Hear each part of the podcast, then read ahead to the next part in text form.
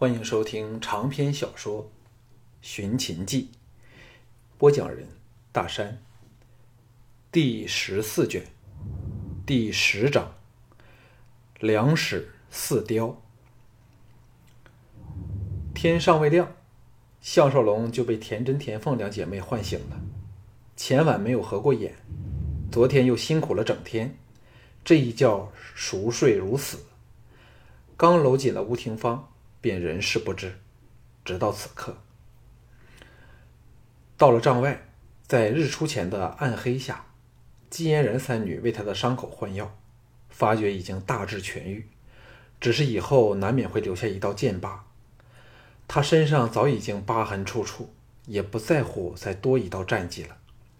此时，京俊领了一名青年来见他，介绍说：“这是桓乙。”向统领该记得他，桓乙不但是第一天田猎成绩最佳的人，昨晚又连胜三人，楚军封了他做偏将，调到我们诸暨都记军来服役，请向统领指派他工作。桓乙跪下施礼说：“桓乙叩见统领大人。”项少龙心想：难怪这么眼熟，温和的道：“站起来。”桓乙皎洁如豹的弹了起来。项少龙见他眉清目秀，两眼金光闪闪，极有神色，身形高挺，虎背熊腰。又见他有姬嫣然诸女在旁，仍是目不斜视，心中欢喜的说：“桓乙，你出身何处？有没有从军的经验？”桓乙不卑不亢的说：“小将乃北地人。”自幼学习兵法武技，曾在王翦将军麾下戍守边疆，职级到偏将。接着露出了恳切的神色，有点不好意思的说：“这次是王将军命小将代表北戍军回来参加田猎。王将军曾经指点小将，若侥幸获赏，必须要求跟随向统领大人，才有望一展抱负。”项少龙微笑说：“以桓兄弟这种人才，到什么地方都应该是没有人能够掩盖光芒的。”桓乙神色一暗说：“统领大人有所不知了，小将先祖乃是犬戎人，所以无论小将如何的勇猛孝死，论功行赏总没有我的份儿。若非王将军另眼相待，我最多只是个小武长。”王将军虽有意把小将升为偏将，但文件到了京城就给压了下去，所以王将军才让我来到京城碰机会，还点明了我务必要跟随向统领大人。项少龙至今才明白，在秦人中仍有种族歧视，心中同时大喜。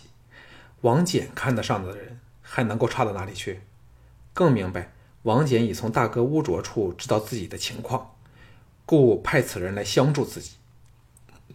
此时腿伤包扎妥当，大喜而立，伸手抓着他的肩头说：“桓兄弟可以放心，我项少龙不会理会任何人的出身来历，只要是有才能的忠贞之士，我绝不亏待。由今天起，你就是副统领，这两天会有正式的文书任命。”桓乙想不到项少龙这么重视自己，感激涕零下要跪地叩首。京俊硬扯着他，向项少龙笑道：“我和桓兄弟也是一见如故，早告诉他，如果项统领知道是王将军派来的人，必会特别关照的了。”项少龙正容说：“小军失言了，我只是深信王将军绝不会看错人，而且这次田猎，桓兄弟表现出色，理该给他一个展露才华的机会。”京俊向项少龙打了个眼色，说。这两天怎样安排桓副统领的工作呢？项少龙明白他的意思，就是该否把高陵君和吕不韦的事儿告诉他。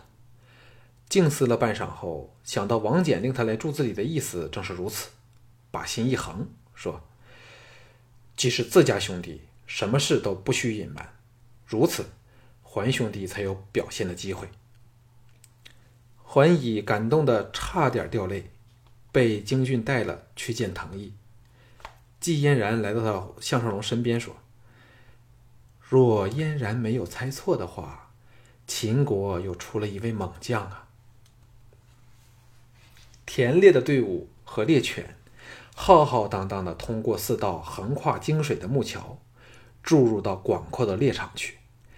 吕不韦、徐仙、王陵、陆公、王冠、蔡泽等公卿大将，与项少龙、昌平君、管仲爷等护驾将领，都伴在小盘四周，陪他行猎。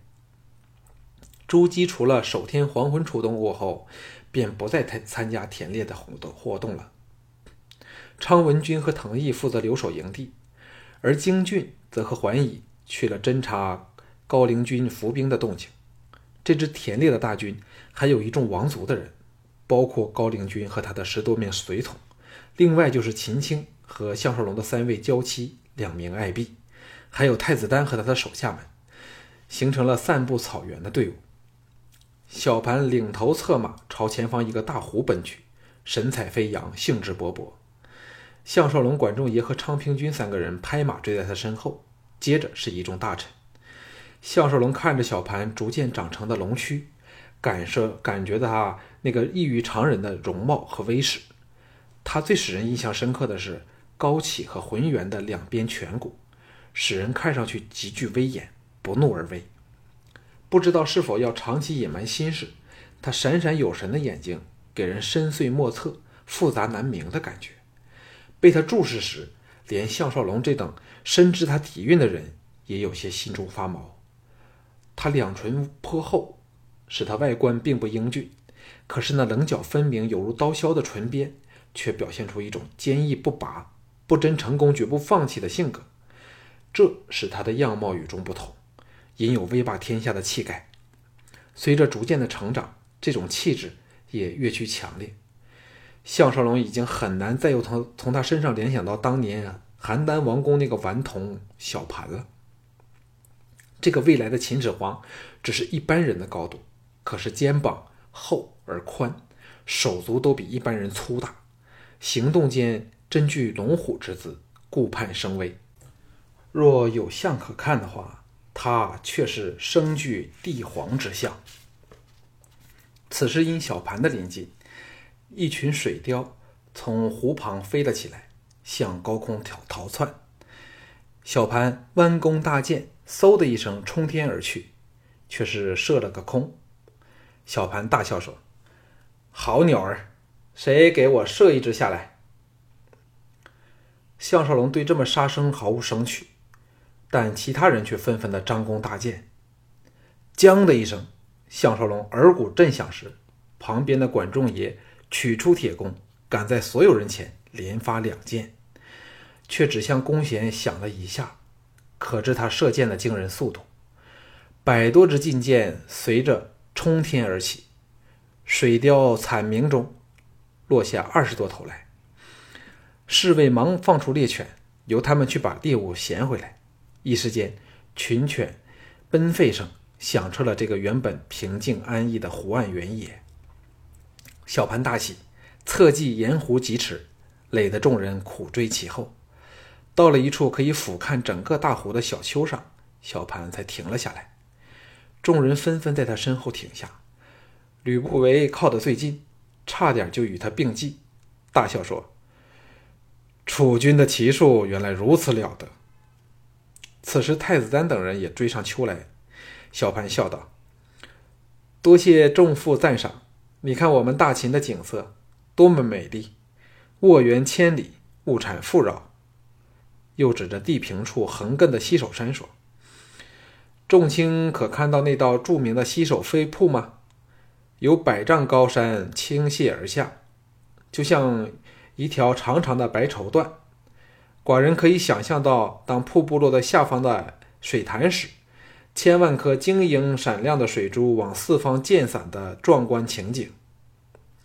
后方的项少龙凝望着野趣盎然、美得如诗如梦的清晨景色，平湖远山，墨翠苍翠，层次分明，犹若画卷。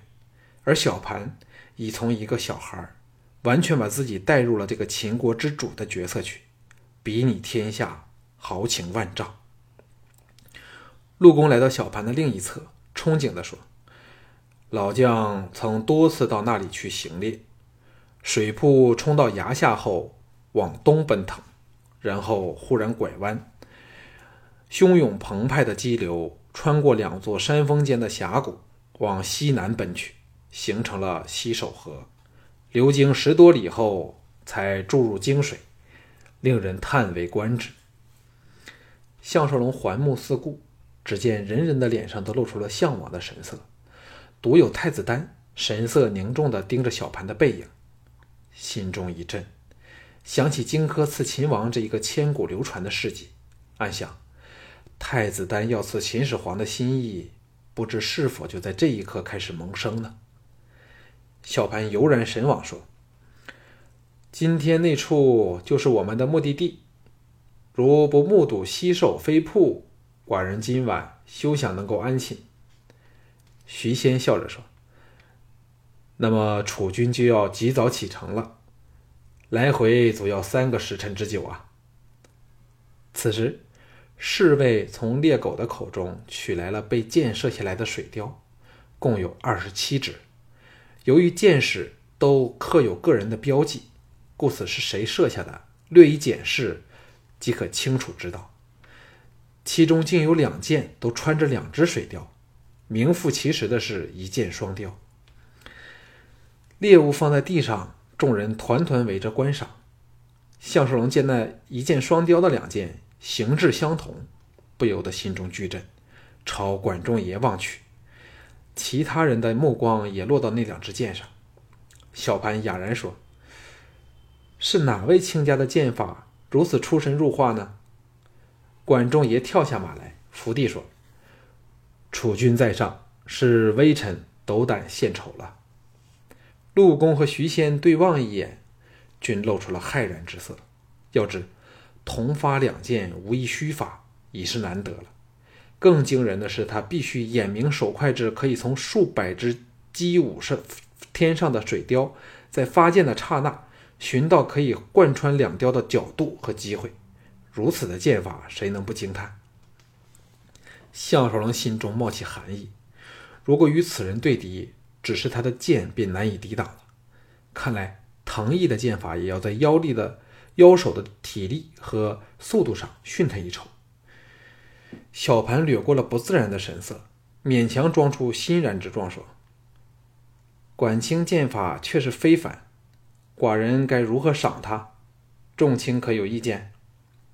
吕不韦哪肯放过机会，笑说：“楚军若把他回复原职，就是最好的赏赐了。”小盘早已答应过母后此事，也是故意卖个人情给吕不韦，好安他的贼心。点头说：“由这刻起，管清官复原职，以后好好的给寡人管制手下了。”管仲爷忙连忙叩头谢恩。小盘以马鞭指着远方的西首山，愤然说：“让寡人和众卿比比马力吧！”带头策马，冲下斜坡去了。午后时分，小盘这支队伍满载而归。快到营地时，项少龙偷了个空，向李斯说了还乙的事儿。后者自是大拍胸口的答应。没有人比他更清楚楚军和项少龙的关系亲密了。项少龙想想都觉得好笑。当年被时空机送到这古战国时代后，一心要找到落魄邯郸做质子的秦始皇，好傍着这个大老板飞黄腾达，享尽荣华富贵。岂知事情七兜八转，结果是由自己炮制出了个秦始皇出来。世事之离奇荒诞，莫过于此。此时，吴廷芳和赵志赶到他身旁，快乐小鸟般的叽叽喳喳。向他述说行猎的趣事，项少龙自是大大的夸赞了他们一番。季嫣然、秦青和田氏姐妹也赶上他们，谈笑间，众人渡过泾水，回到营地。到达主骑射场时，只见人头涌涌的在轮番的登记列骑。吴廷芳和赵志忙挤了进去凑热闹。季嫣然眼尖，告诉项少龙说：“小俊回来了，在场边。”和丹儿说话，向郎，你且伴着方妹和智智，我想回营地小睡片刻，醒来后你再来陪我到清溪沐浴好吗？”项少龙知道他有午睡的习惯，点头答应了。季嫣然与秦青和田真姐妹去后，项少龙跳下马来，嘱咐乌叔等人牵马回营。眼睛找到了京俊，只见他不知说了什么调皮话，陆丹儿正拿粉拳往他擂去。这个小子别转身来，任由背脊挨揍，而陆丹儿果然是越打越没有力道。附近的女儿军都笑作了一团。项少龙看得心中欣慰。旁边传来桓乙的声音说：“统领大人。”项少龙别头望去。笑着说：“桓兄弟为何不随小俊去凑热闹呢？以你如此人才，必然大受女儿军的欢迎啊。”桓乙治理说：“现在正是桓乙为国家尽力之时，故不敢有家事之虑、情欲之息。嘿，统领大人叫桓乙之名就可以了。”项少龙暗想，这就是桓乙和京俊的分别了。一个是专治工业，京俊则是全程的享受人生。微笑说：“你今年多少岁了？”桓乙恭敬的说：“小将今年十九岁。”项少龙道：“你比小俊大了一岁，我就换你做小乙吧。”领着他离开骑射场，到了营地内的僻静角落，问道。今天有什么发现？桓乙说：“小将和京副统领曾深入山内探查敌情，赵小将观其动静，人数约在万人以上，可是阵势不固，旗号紊乱，士气涣散，行动迟缓，天色疲惫，兼之这数日来天朗气清，无物可引，如此未战已成败军之象。”只要给小将小将一支千人组成的精兵，便可将他们击溃，绝无幸理。项少龙大奇说：“小乙怎么只去半日就能摸清他们的虚实呢？”桓乙像变了另一个人一般说：“临战必登高望下，以观敌之变动；小中趋大，则知其虚实来去，从各种征兆看出问题。”高陵军的军队虽然藏在密林之中，但只要看何处有鸟兽停留，何处没有，就可以知道其营帐分布的情况和人数多寡。再看其尘土扬起的情况，更是对方在伐树搬石，欲借上游之力图谋不轨。说到兴起时，就蹲在地上随手布放石子，解说对方分布的情状，大小细节无一遗漏。显示出了惊人的记忆力和观察力。项少龙动容说：“假如我给你一支两千人的精兵，你会怎么办呢？但必须等待他们发动时才可以动手。”桓乙站了起来，用脚拨乱地上的石子，肃容道：“侦察敌人，除了留心对方的粮草储备、兵力强弱外，最紧要是测估对方的作战意图。”针对知因因事用谋，则不劳而攻举。现今对方为了平和之险，驻军于交通不便、低湿且荆棘丛生之地，又戒备不周，兼之军卒劳累、士气消沉，可采用双管齐下之策，分水陆两路伏击之。纵使让他们毁去木桥，与我也无丝毫损伤。我们还可以平和而守。立于不败之地。项少龙顿时对他刮目相看。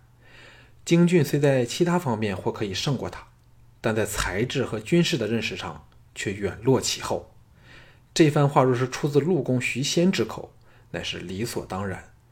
但这个桓乙只有十九岁，便入如此的见地，除了用“天才”两个字来形容，实在是无可替代。项少龙心中一动，说。我带你去见一个人，见到他时，你要把全盘计划向他解释清楚，对于你日后的事业会大有帮助。桓乙愕然说：“见谁？”项少龙搭着他肩头，推着他往王营举步而去，说：“当然是郑楚军了。”桓以巨阵下停步，垂头低声道：“不如由小将把心中愚见告诉统领大人，再由大人亲自献给楚军好了。”项少龙继续推他前行，笑着说：“那不是被我冒领了你的功劳吗？休要扭扭捏捏了。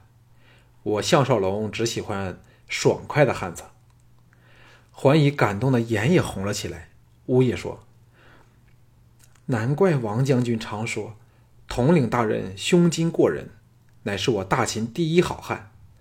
大人的恩德，小将没齿难忘。”项少龙笑道：“那是你应得的，我只是负起了引介之责。